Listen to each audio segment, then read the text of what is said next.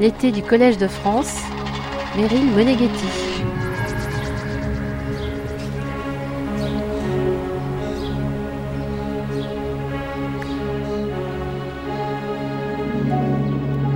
Que sont les nuages et les icebergs Au regard du droit, s'interroge Laurence Boisson de Chazourne. Pourquoi les eaux souterraines, captives des souverainetés étatiques, sont-elles les eaux invisibles du droit et comment protéger les différentes ressources en eau douce Enfin, de quelle manière le droit international pénal pourrait-il permettre la sanction de crimes de guerre ou de crimes contre l'humanité liés aux ressources en eau? Ces ressources étant vitales pour le vivant, les hommes et leurs activités. Professeure de droit international et de droit des organisations internationales à l'Université de Genève, conseillère auprès d'États et de grandes organisations ou associations, Laurence Boisson de Chazourne est pionnière sur les questions de gestion des ressources naturelles. Elle a également fondé la plateforme pour le droit international de l'eau douce. Membre du panel mondial de haut niveau pour l'eau et la paix entre 2015 et 2017, Laurence Boisson de Chazourne a été titulaire de la chaire annuelle Avenir commun durable au Collège de France en 2022-2023. L'eau est devenue le messager qui délivre les mauvaises nouvelles du changement climatique, souligne la juriste. Tambour battant et avec beaucoup de clarté, Laurence Boisson de Chazourne nous entraîne dans un domaine complexe, vital et pluridisciplinaire.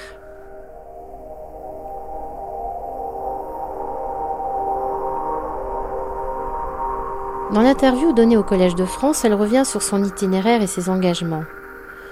Tout a débuté lorsque je travaillais à la Banque mondiale à la fin des années 1990, rappelle la juriste.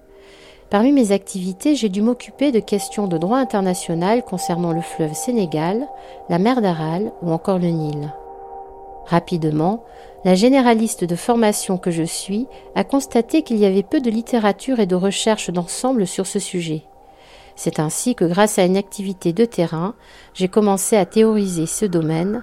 J'ai travaillé par la suite sur d'autres cours d'eau internationaux.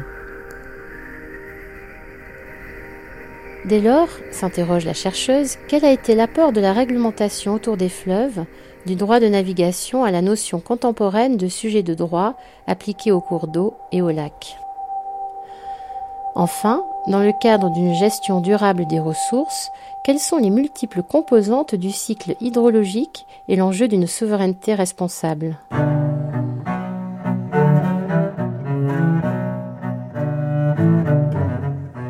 Nous gagnons le Collège de France le 12 janvier 2023 pour la leçon inaugurale de Laurence Boisson de Chazourne intitulée L'eau en droit international entre singularité et pluralité. Monsieur l'administrateur, mesdames et messieurs les professeurs, chères familles, chers amis, chers collègues, mesdames et messieurs. Figure de la nature, figure sociale, figure religieuse ou figure mythologique, l'eau est omniprésente. Elle est aussi une figure politique et juridique, quoique certaines de ses facettes soient encore peu connues et partiellement identifiées. Tel est le cas en droit international au sein duquel subsistent des zones d'ombre. En effet, pendant longtemps, ce n'est qu'au travers de leurs utilisations que le droit international s'est soucié des ressources naturelles. Mais au cours de la dernière partie du XXe siècle, l'émergence des préoccupations environnementales, de même que celles de justice sociale, vont jouer le rôle de trublion dans le concert des utilisations des ressources naturelles. Pour certaines ressources, telles le gaz ou le pétrole, il devient essentiel d'en réduire drastiquement l'extraction et la consommation. Pour d'autres, il s'agit de les protéger. Leurs utilisations doivent être encadrées dans un but de meilleure gestion, voire de sauvegarde. La gestion des ressources en eau révèle ce changement de paradigme, lequel n'en est qu'à ses premiers pas. Surexploitation, dégradation de l'environnement et changement climatique appellent en effet à de nouvelles approches. Le respect de la dignité humaine s'impose également, demandant une gestion de l'eau soucieuse de la satisfaction des besoins fondamentaux de l'être humain. Cet euh, entrelacement de considérations met au défi les utilisations de l'eau. Le droit international tente d'accommoder ces préoccupations. Il le fait en tenant compte de la singularité de la ressource en eau, laquelle se manifeste par son essentialité. Visible ou invisible, l'eau se caractérise par son essentialité en ce qu'elle est nécessaire à toute forme de vie. Aucun organisme ne peut vivre sans elle. Son essentialité se rattache également à son essence, c'est-à-dire à sa nature propre. Elle nous compose et elle compose la planète Terre. L'eau est essence de la vie et essentielle à notre vie. Cette ressource naturelle a suscité et continue de susciter mythes et symboles, qu'ils soient liés à la félicité et à la joie, ou qu'ils soient liés à la tristesse et au désespoir. L'eau traduit notre lien d'appartenance avec le monde. Nous vivons dans son milieu et de ce milieu. Nombre de civilisations sont nées sur les marges d'un fleuve. Nombreux sont les rites et célébrations dans chacune des régions du monde autour d'un point d'eau ou d'une source d'eau. L'essentialité de l'eau tient aussi à sa singularité. À la différence des autres éléments naturels, elle compose l'être humain à plus de 50%. Elle n'est donc pas une réalité extérieure. Bien que nous ne puissions pas vivre dans l'eau, nous vivons de l'eau. La surface du globe est-elle en majeure partie recouverte d'eau, ce qui lui vaut le surnom de planète bleue. Cela dit, la quantité disponible de cette ressource sur Terre est étonnamment limitée. En effet, l'eau douce accessible représente moins de 1% de l'eau présente sur Terre. 97% sont constitués d'eau salée et 2% d'eau sont stockées dans les glaciers et la calotte glaciaire des pôles. Invisibles et mal connues, les eaux souterraines représente environ 99% de l'eau douce présente à l'état liquide sur Terre.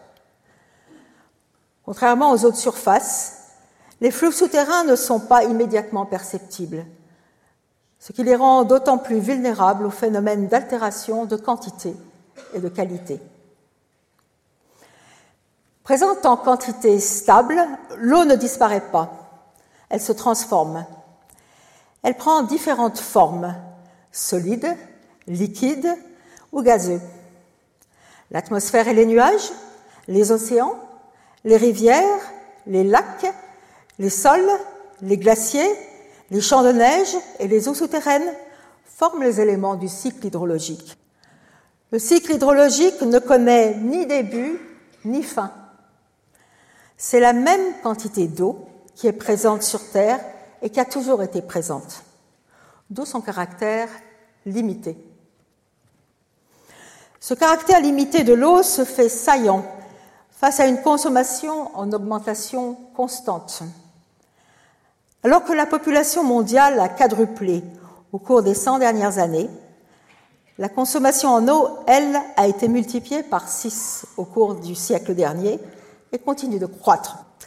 En outre, L'appauvrissement des écosystèmes et les conséquences du dérèglement climatique mettent en exergue les difficultés d'accès à cette ressource. Ressource indispensable et vitale en termes humains, sociaux et culturels, l'eau devient rare. Elle l'est aussi pour l'environnement et les écosystèmes. De plus, elle est bien souvent abusée et malmenée. La rareté de l'eau est une considération nouvelle et ce n'est que récemment que sa nature particulière, ce que l'on a dénommé son essentialité, a été prise en compte en droit international. Cette nature particulière de l'eau tente de s'imposer dans différents champs de réglementation internationale. L'accueil qui lui est réservé n'est encore que partiel et parcellaire, ainsi que nous allons le voir. Ce sont tout d'abord les fleuves et lacs partagés par plusieurs États qui ont été objets d'attention en droit international. Les cours d'eau internationaux traversent et irriguent les différentes régions du monde. On les dénombre à près de 250 à l'heure actuelle. Ils sont partagés par plusieurs États, quelquefois en nombre. Ainsi, le bassin du Nil compte 11 États riverains. Le fleuve Niger en compte 6, tout comme le Mekong. Veine de la Terre, les fleuves internationaux tapissent et irriguent les différents continents. Ils sont objets d'utilisation variée. Ces ressources naturelles ont souvent été utilisées comme lignes de partage.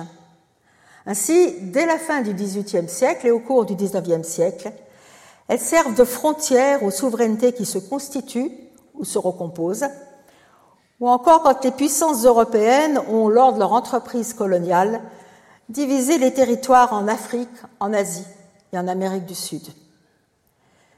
Ces délimitations fluviales, ainsi que d'autres conduites plus tard, peuvent être soumises aux défis des besoins des populations locales lorsque celles-ci revendiquent le droit de se mouvoir sur un cours d'eau, de pêcher ou de s'approvisionner en eau, sans avoir à se soucier de la frontière politique. Différents contentieux internationaux contemporains ont souligné la dualité qui prévaut entre stabilité des frontières et interdépendance dans l'accès aux ressources en eau. Ces contentieux ont d'ailleurs pu donner lieu à des actes d'hostilité armés. Les tensions qui émaillent les relations entre le Kyrgyzstan, l'Ouzbékistan et le Tadjikistan dans la vallée de Fergana sont illustratives de ces problèmes. Ces tensions mettent en éclairage la nécessité pour les gouvernants de prendre en compte les pratiques des communautés locales et de s'engager à permettre la vie en commun des populations vivant dans les différents états riverains d'un fleuve.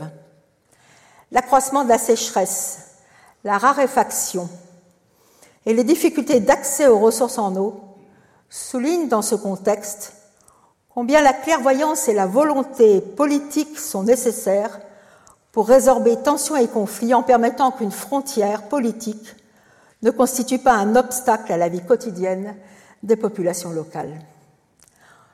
On rendra hommage dans ce contexte à l'ancien secrétaire général des Nations Unies, M. Kofi Annan, qui accompagna les dirigeants du Cameroun et du Nigeria au cours des années 2000 dans la mise en œuvre d'une décision judiciaire d'importance qui avait des impacts significatifs pour les populations locales.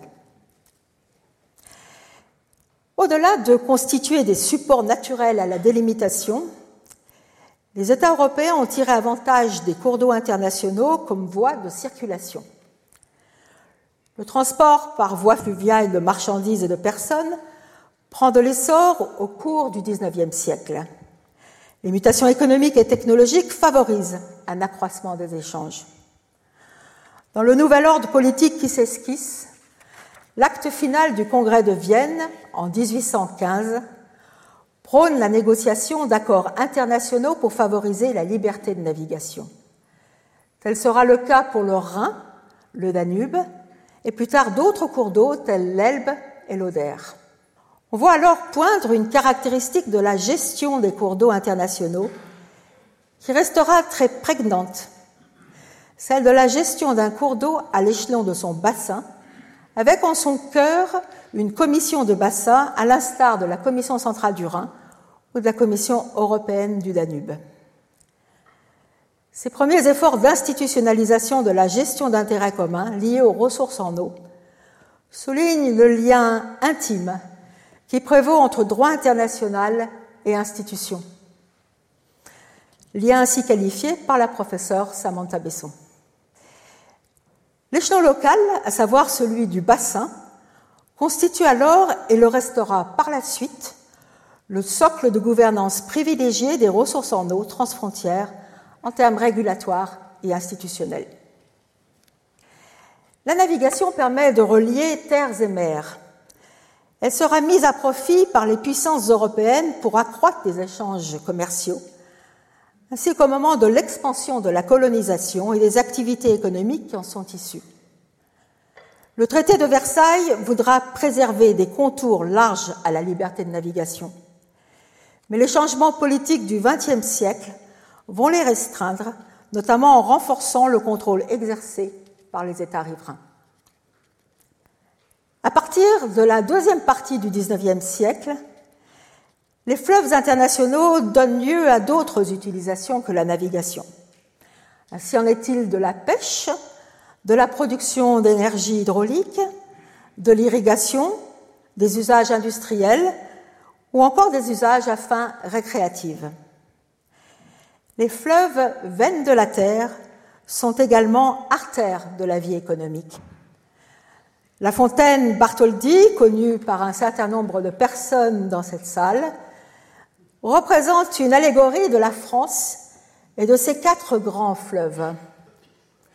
Elle a été érigée à l'occasion de l'exposition internationale universelle et coloniale de 1894 à Lyon et constitue, selon le bulletin officiel de l'exposition, je cite, une promenade triomphale, d'une impétuosité sereine, dont la majesté calme rappelle plutôt le cours lent et puissant d'un fleuve idéal que la marche rapide du Rhône ou la chute précipitée des courants alpestres.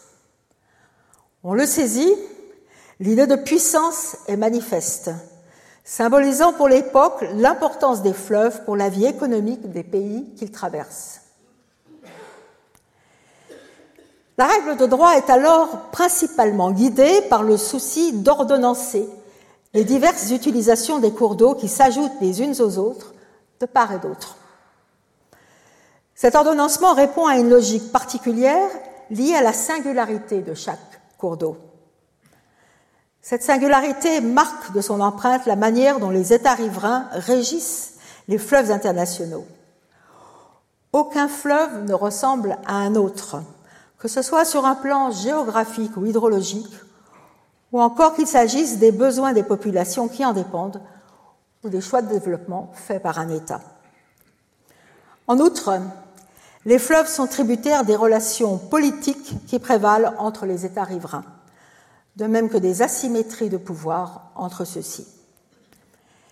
Les traités conclus entre les États riverains reflètent ces singularités. Le jeu de la souveraineté et de la non-volonté de coopération peuvent faire obstacle à l'adoption d'un traité à sa modification ou à son évolution pourtant nécessaire. À l'échelon universel, les principes de gestion des cours d'eau internationaux ont un contenu relativement général, la spécificité ne pouvant trouver application qu'à l'échelon local d'un cours d'eau. C'est l'un des traits marquants de la réglementation des cours d'eau internationaux, celui de faire place à la singularité tout en permettant que la formulation de principes d'application universelle s'en nourrisse.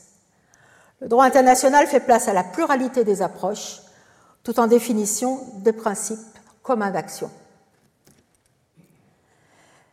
L'un de ces principes, sinon le principe cardinal, est celui de l'utilisation équitable et raisonnable d'un cours d'eau international.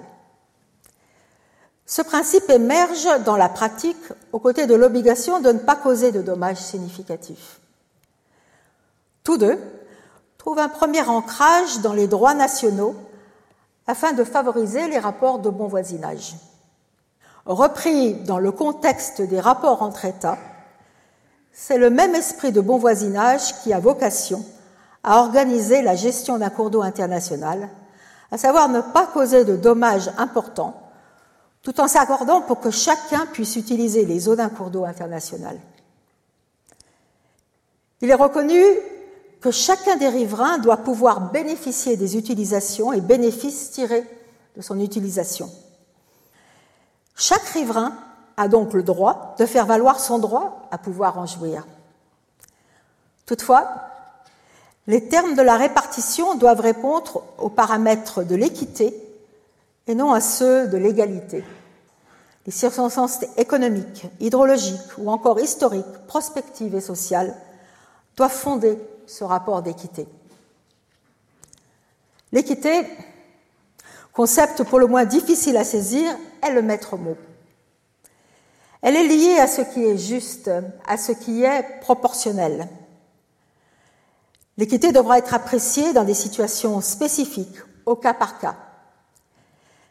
Il revient au premier chef, aux parties intéressées riveraines, de s'accorder sur cette répartition en équité. Le jeu des rivalités politiques est bien souvent facteur de blocage et peut prendre en otage la possibilité d'un accord, ou sinon laisser durer une situation de statu quo, laquelle peut s'envenimer. Il est dans ces situations nécessaire que des acteurs tiers, personnes ou institutions, exerçant une fonction diplomatique ou judiciaire, puissent permettre qu'une situation de tension ne s'aggrave, en donnant la possibilité aux parties en présence de parvenir à un accord ou en rendant un jugement définitif. Il faut néanmoins garder à l'esprit qu'il peut être difficile pour un tiers judiciaire de décider d'une situation d'équité. Quand les éléments de perception, de diplomatie, de connaissances insuffisantes ou encore de manque de confiance les uns à l'égard des autres constituent des facteurs de blocage à ce qu'un accord ne soit conclu. Il serait bien souvent nécessaire de recourir à des mesures de confiance auxquelles le juge ou l'arbitre ne peuvent pas avoir recours. Un tiers diplomatique qui bénéficierait de la confiance des partis serait sans doute mieux à même d'informer et éclairer les partis quant aux enjeux et possibilités d'agrément. Dans ce contexte, il faut évoquer le succès des bons offices du président de la Banque mondiale, M. Eugene Black. Au cours des années 1950, celui-ci mena des bons offices qui aboutirent à un accord entre l'Inde et le Pakistan sur le fleuve Indus en 1960. C'est un véritable succès. Succès revêt une place d'importance dans les annales de la diplomatie. L'on ne peut qu'espérer que cette initiative soit reproduite dans le cadre d'autres bassins fluviaux. Pendant longtemps, le partage équitable et raisonnable s'est inscrit dans une perspective d'abondance. Abondance au sens que les limitations à l'utilisation de l'eau n'avaient pas leur place. Le présupposé était qu'il y avait suffisamment d'eau, ce qui permettait qu'une répartition des usages se réalise quand ces usages se faisaient jour. Ils s'additionnaient.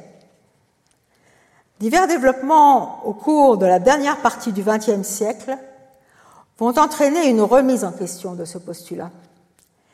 Il devient nécessaire de mieux gérer l'eau, de la gérer dans une perspective temporelle liant présent et futur, et protection de l'environnement et usage de l'eau. Surexploitation des ressources et impact des changements climatiques notamment mettent à l'épreuve une équité pensée et conçue du point de vue de l'abondance. Cette équité doit intégrer la notion de limitation.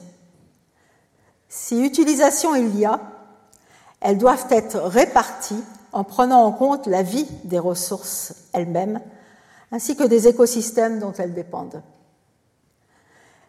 Les liens entre nappes phréatiques et haute surface sont souvent oubliés.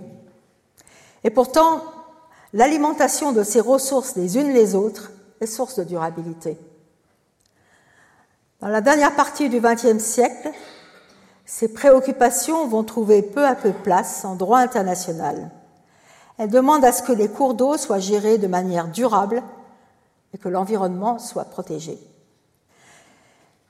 L'ajout d'utilisation sans perspective d'ensemble ne peut pas être de mise.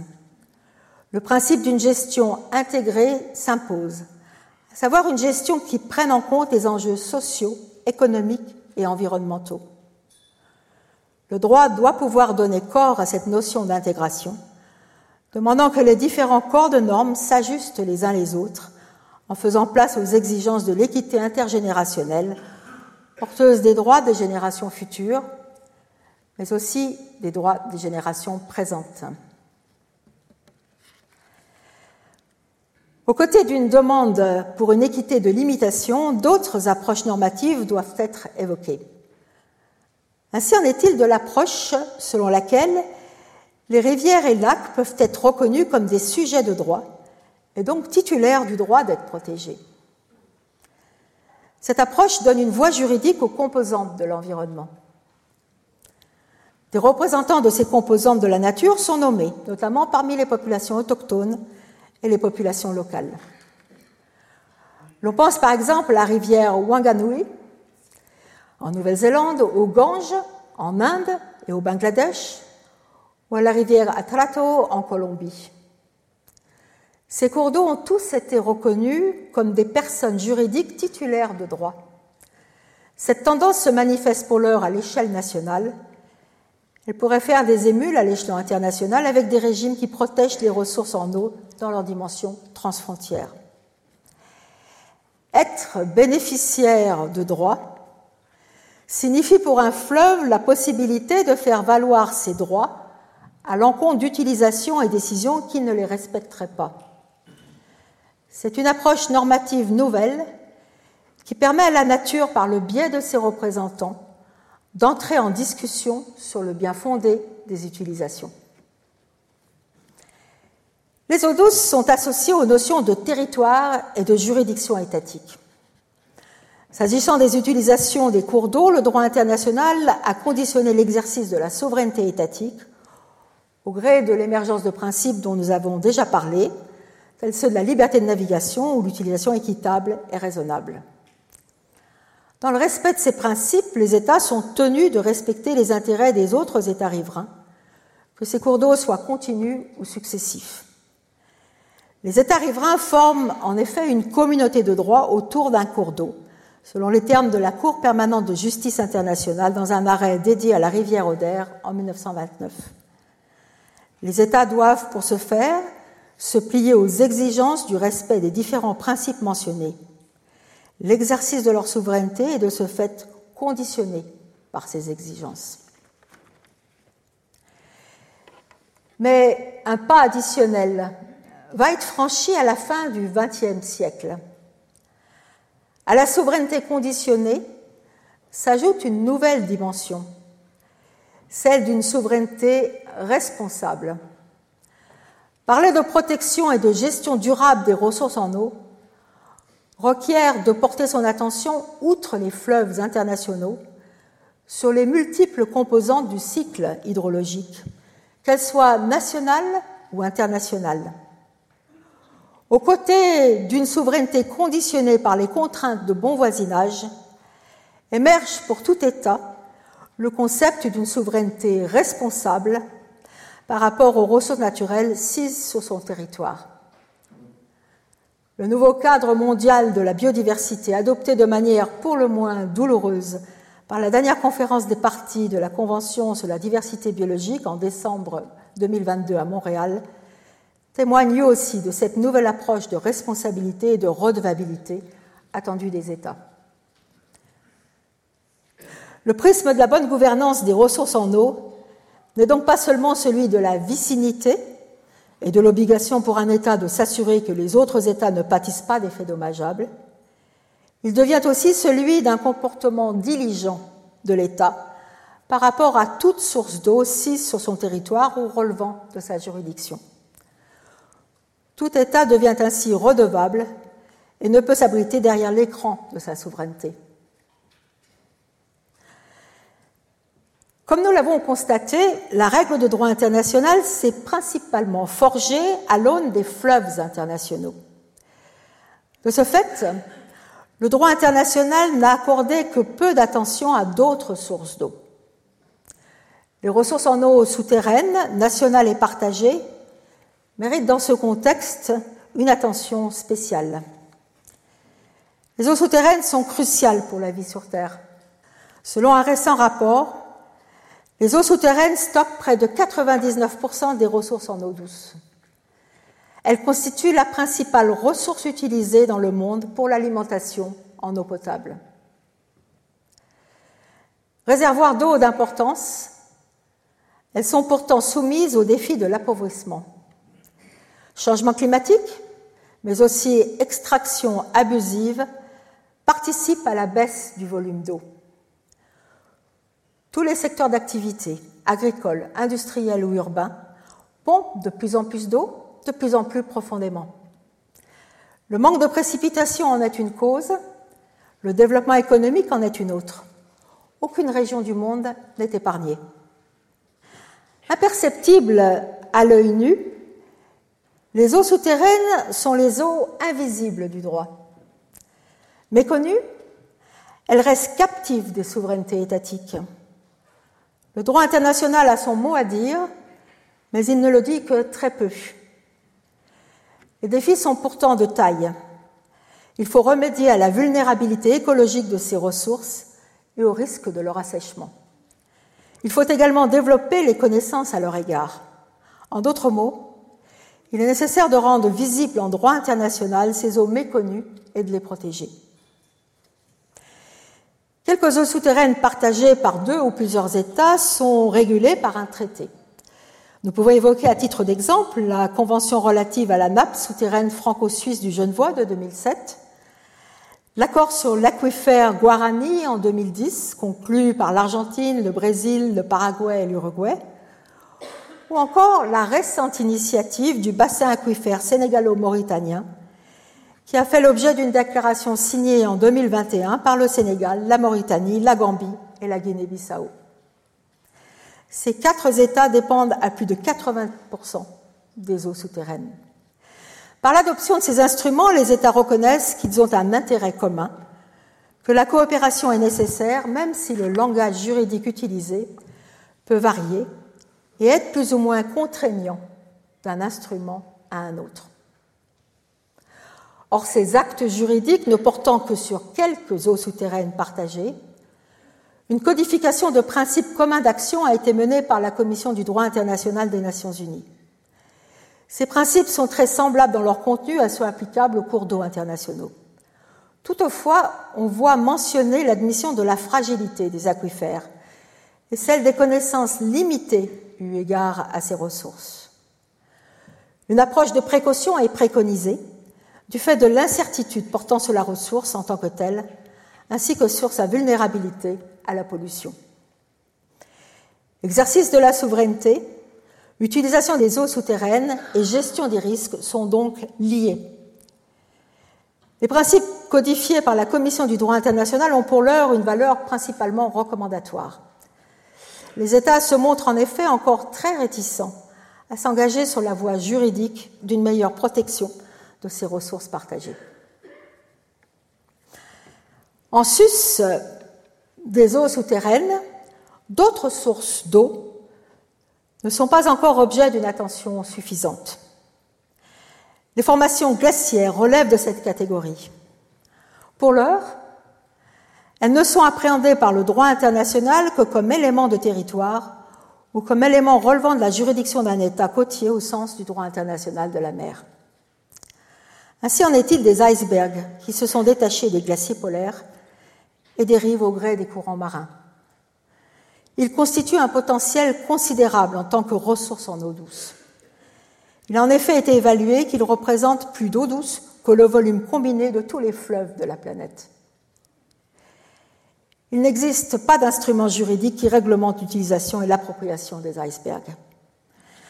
Qualifiés comme ressources naturelles, leur régime varie en fonction des régions et espaces où se forment les icebergs. Mais que sont ces derniers? Des ressources naturelles soumises à utilisation? Des ressources s'apparentant à des ressources naturelles minières au sens du régime de l'Antarctique? Ou encore des ressources naturelles à statut particulier? Sont-ils des restes nullius en haute mer ou des éléments d'un patrimoine commun de l'humanité en devenir? Les incertitudes demeurent. Les impacts du changement climatique appellent pourtant à une mobilisation juridique pour s'entendre sur un régime qui protège ses ressources en eau douce. Il en va de même de l'eau atmosphérique. Phase du cycle de l'eau recherchée au moment de la sécheresse, ou phase du cycle de l'eau honnie en temps d'inondation, le droit ne dit que très peu sur les nuages.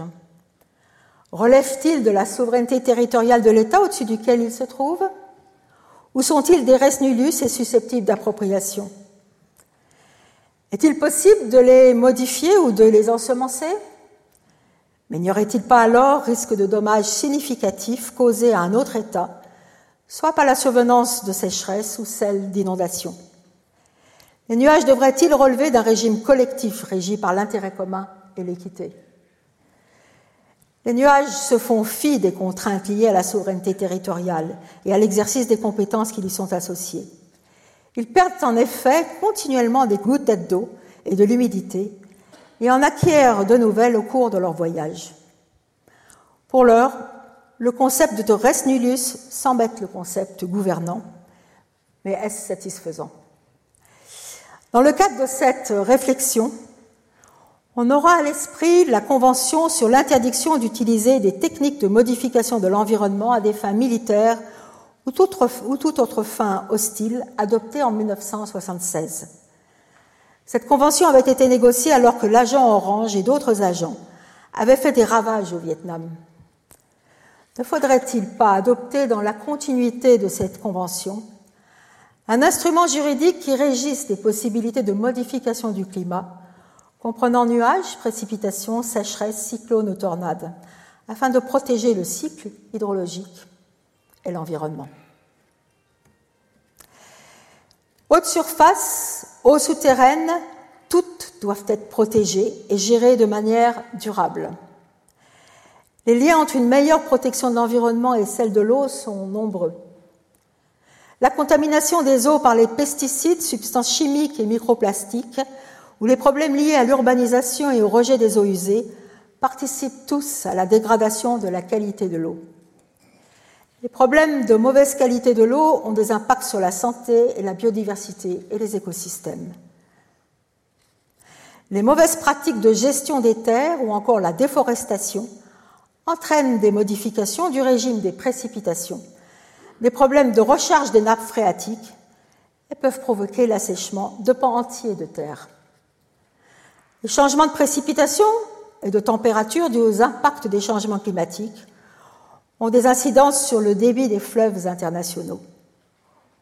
Je reprenais dans ce contexte la formule de Jay Fabligetti, qui se lit comme suit L'eau est le messager qui délivre les mauvaises nouvelles du changement climatique.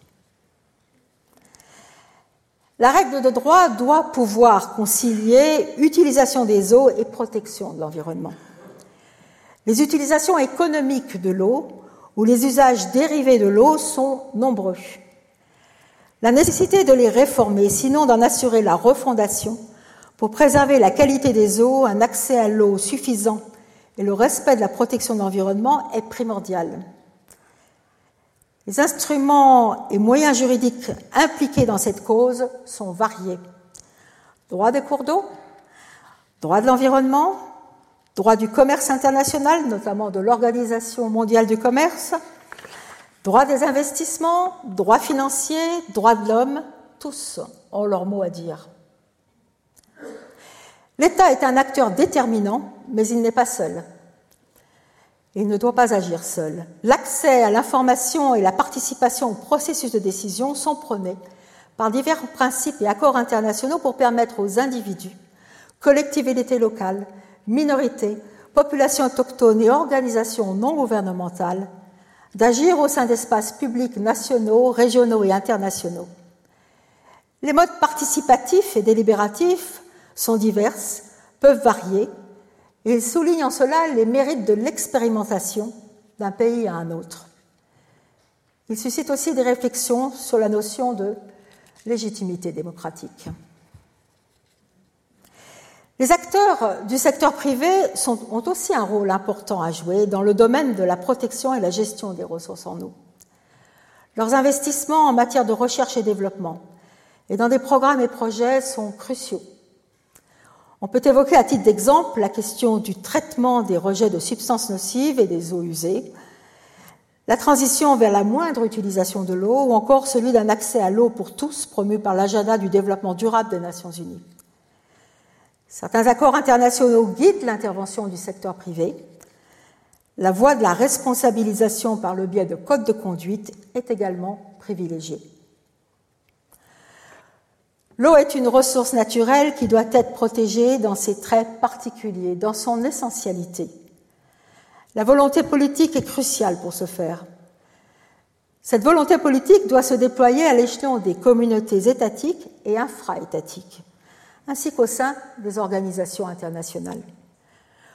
le cloisonnement sectoriel, marque de fabrique de la gouvernance internationale, doit faire place à une approche intégrée des différents corps de normes. Les heurts et conflits doivent pouvoir être résolus à la faveur de l'essentialité de l'eau et de la protection de l'environnement. Singularité et pluralité sont présentes dans cette quête. En effet, le droit international appréhende l'eau sous ses différentes facettes, sociales, culturelles, économiques ou comme composante de l'environnement. La gestion et la protection de la ressource en eau demandent au droit international d'avoir une lecture plurielle et intégrée des différents corps de normes applicables. Il a affaire à un sujet transversal.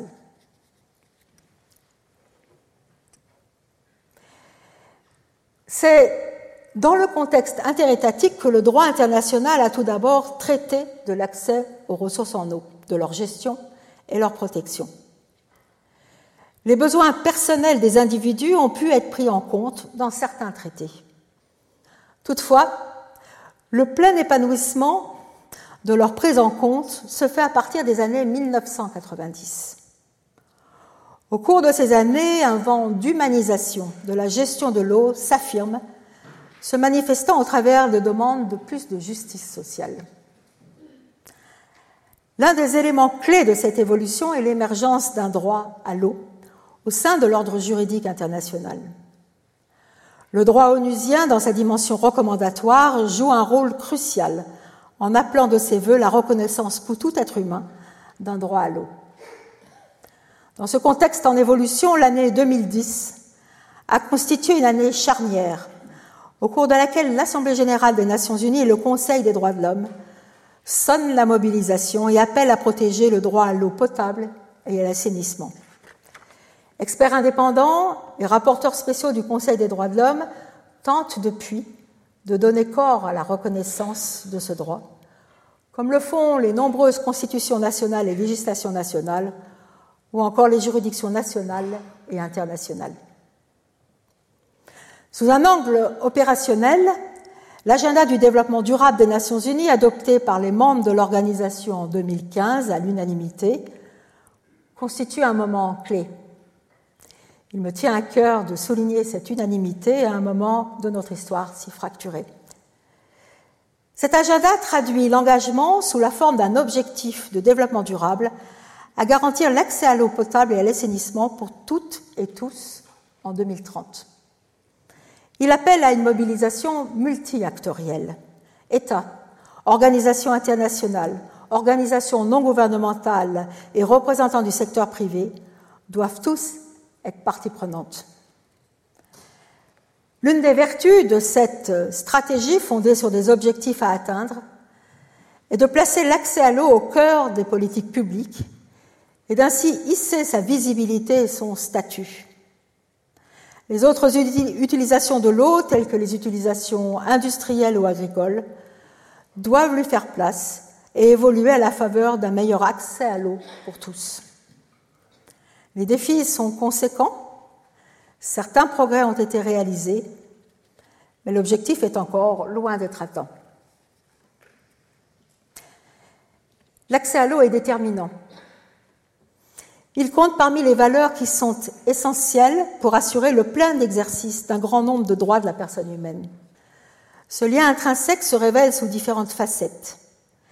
La métaphore du cube Rubik permet de les mettre en exergue tout en soulignant leur entrecroisement. Les décisions et jugements des organes de protection des droits de l'homme révèlent nombre de ces liens. Ainsi, la Commission et la Cour interaméricaine des droits de l'homme ont souligné que le droit à l'existence des membres des populations autochtones était mis en péril si celles-ci ne pouvaient utiliser et jouir de leurs terres traditionnelles ainsi que de leurs ressources naturelles. La Commission africaine des droits de l'homme a quant à elle reconnu le lien entre le droit d'accès aux sources d'eau et le respect de la liberté de religion. Elle a également souligné que le droit à la santé ne pouvait pas être satisfait si l'État ne veillait pas à ce que des tiers ne dégradent pas et ne polluent pas les sources d'eau. La Cour européenne des droits de l'homme a quant à elle considéré que la pollution de l'eau interférait avec la vie privée et familiale d'une personne, car elle portait atteinte à son bien-être. Le Comité des droits de l'homme des Nations Unies, dans une observation sur le droit à la vie, a considéré que la fourniture de biens et services essentiels tels ceux de l'eau permet le respect du droit à la vie dans la dignité. Tous ces organes ont aussi rappelé l'importance du droit pour un individu d'être informé et de participer à une décision avant qu'un État autorise un projet économique susceptible d'avoir des effets sur l'environnement et les ressources en eau. Les droits de la personne humaine doivent être protégés en temps de paix. Ils doivent également l'être en temps de conflit armé, de pair avec le droit international humanitaire. C'est ce dernier corps de normes, le droit international humanitaire, aussi dénommé droit des conflits armés, qui trouve application en temps de conflit armé international et non international. Il régule la conduite des hostilités afin de diminuer les souffrances de la population civile. D'autres corps de normes, dont celui des droits de la personne humaine, pourront trouver application à certaines conditions. Or, les ressources en eau sont bien souvent prises en tenaille en temps de conflit armé. Elles sont indispensables pour les populations, mais elles peuvent aussi être utilisées comme armes pour affaiblir l'ennemi par le pilonnage des conduites d'eau ou d'infrastructures d'approvisionnement. Le bombardement des installations électriques sur différents terrains de conflit, par exemple en Ukraine, est évocateur. Les conséquences peuvent être très dommageables. Ces infrastructures contribuent en effet à la fourniture de divers services, dont celui de l'approvisionnement en eau et l'alimentation en eau hôpitaux. La prise de contrôle de barrages, à l'instar de ce qui s'est passé dans le nord de l'Irak en 2015, comporte pour sa part le risque de relâchement des eaux d'un réservoir pour inonder territoires et habitations, avec des conséquences potentiellement dramatiques. Le droit des conflits armés tente de limiter les effets d'un conflit armé tout en se pliant à la logique de la guerre. Le principe de distinction entre cibles militaires et biens civils et les principes de nécessité militaire, de proportionnalité et de précaution sont des principes cardinaux pour évaluer la licéité des actions militaires. S'agissant des ressources en eau, le droit international humanitaire contient également quelques règles spécifiques, telles l'interdiction de l'empoisonnement comme moyen de combat, l'interdiction de la destruction de barrages et de réservoirs, ainsi que l'interdiction de détruire des biens indispensables à la survie de la population civile, ou encore la prohibition d'utiliser la famine comme méthode de guerre. Au sein de cet écheveau de normes et règles, la question du double usage d'une installation se révèle centrale. Que faire si une installation contribue à fournir électricité et eau à des militaires ainsi qu'à des civils? Outre le fait qu'il faut démontrer la contribution effective en termes militaires d'une action, celle-ci doit faire l'objet d'une évaluation à l'aune de la proportionnalité des conséquences directes et indirectes sur la population civile. Il faut aussi apprécier si des mesures de précaution ont été mises en œuvre. On le saisit, c'est une appréciation au cas par cas qui doit être menée. Dans ce contexte, le corpus des droits de la personne humaine peut apporter sa contribution en visant à ce que les besoins essentiels des populations soient pleinement pris en compte dans l'interprétation des principes applicables en matière de conduite des hostilités. Le droit de l'environnement peut lui aussi limiter les effets de la conduite des hostilités, en rappelant que vulnérabilité et incertitude scientifique doivent relever de toute prise de décision, y compris les décisions militaires. Les conventions de protection de l'environnement continuent, sauf disposition contraire, à trouver application. De ce fait, par exemple, les sites protégés tels des zones humides d'importance internationale ou des sites protégés UNESCO ne devraient pas être le théâtre d'opérations militaires. Pour sa part, le droit des cours d'eau internationaux trouve également application en temps de conflit armé. Et les commissions de bassin d'un certain nombre de fleuves ont d'ailleurs permis qu'un dialogue puisse s'engager entre les belligérants. Ainsi en a-t-il été de la commission du Danube pendant le conflit dans l'ex-Yougoslavie pour des questions liées à la navigation sur le Danube. Ou encore de l'organisation de la mise en valeur du fleuve Sénégal dans un conflit entre le Sénégal et la Mauritanie à la fin des années 80. Dans ce dernier cas, la commission de bassin du fleuve Sénégal a offert un espace d'échange pour que les parties trouvent une issue aux différends qui les opposaient. Diverses voix s'expriment pour alerter sur les bombardements d'infrastructures civiles cruciales à la fourniture de biens essentiels à la population. Je pense notamment à la voix du Conseil de sécurité en 2021. Il faudrait que ces voix soient entendues pour faire respecter la règle de droit et aussi en clarifier le contenu. Des mesures de protection additionnelles devraient également être envisagées, telles des zones de protection autour de certaines installations ou l'intervention sous protection de personnel qualifié afin de réparation des infrastructures. Il s'agirait en quelque sorte de casque bleu des infrastructures. Dans cette quête de justice sociale et d'accès à l'eau, le droit international pénal a aussi son mot à dire. Crimes de génocide, crimes contre l'humanité et crimes de guerre sont susceptibles d'être sollicités. La situation qui a prévalu au Darfour au début des années 2000 a donné lieu à des jugements qui mettent en éclairage les relations entre accès à l'eau et pratique de génocide. La requête du procureur de la Cour pénale internationale aux fins de la délivrance d'un mandat d'arrêt contre l'ancien chef d'État al-Bashir avait fait valoir que les forces du gouvernement soudanais avaient systématiquement détruit les moyens de survie, y compris les puits et les pompes à eau de certaines parties de la population civile du Darfour, en arguant que l'objectif était de s'assurer que les habitants qui n'auraient pas été tués sur le champ ne puissent pas survivre sans assistance. Une chambre de la Cour pénale internationale a suivi le procureur en estimant que les actes consistant à contaminer les pompes à eau et à procéder au transfert forcé des populations avaient été perpétrés dans le cadre d'une politique génocidaire menée par les autorités. Cette affaire a permis de mettre en exergue les liens entre non-accès à l'eau et élimination d'une population. Les crimes contre l'humanité pourraient eux aussi faire place à de telles considérations. Ajoutons en dernier lieu que les questions d'eau peuvent aussi être appréhendées sous le couvert de la condamnation pénale des atteintes à l'environnement. Le concept d'écocide, évoqué pour la première fois à la suite des ravages découlant de l'utilisation de l'agent orange lors de la guerre du Vietnam, a ensuite été repris dans des cercles diplomatiques en doctrine par des initiatives citoyennes. À l'heure actuelle, certains États demandent un amendement du statut de la Cour pénale internationale pour que des actes apparentés à l'écocide soient reconnus crimes de droit international. On le saisit, pas à pas, les atteintes graves à l'environnement deviennent sujettes à condamnation en droit pénal. Si l'on porte plus particulièrement son attention sur les ressources en eau, celles-ci peuvent être l'objet de dévastation et destruction au sens de l'écocide. On a ainsi pu considérer que l'assèchement volontaire en 1991 des marais où vivait une population chiite du sud irakien, les Mahadans, entre le Tigre et le Frat, et où des insurgés se trouvaient, pouvait être constitutif d'une telle violation du droit.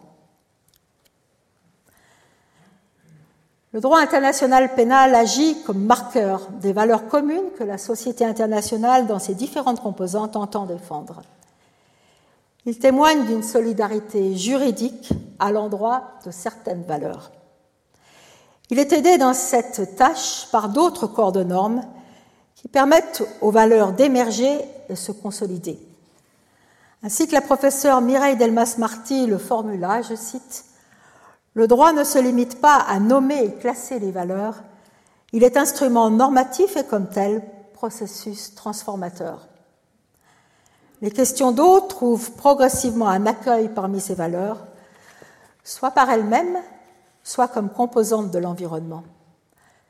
Une telle réception permet que dignité humaine et protection du milieu vivant soient protégées. Je vous remercie.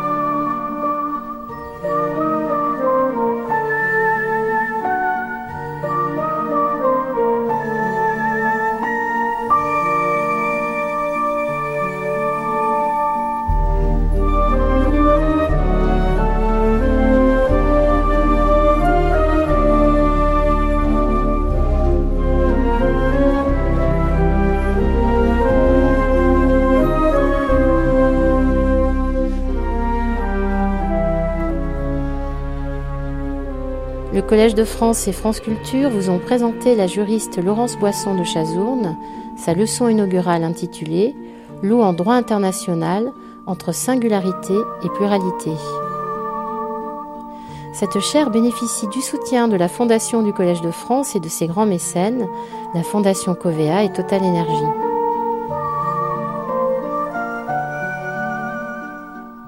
Sur les sites de France Culture et du Collège de France, vous retrouverez toutes les informations autour de cette diffusion, la vidéo, la bibliographie, ainsi que l'ensemble des cours de Laurence Boisson de Chazourne.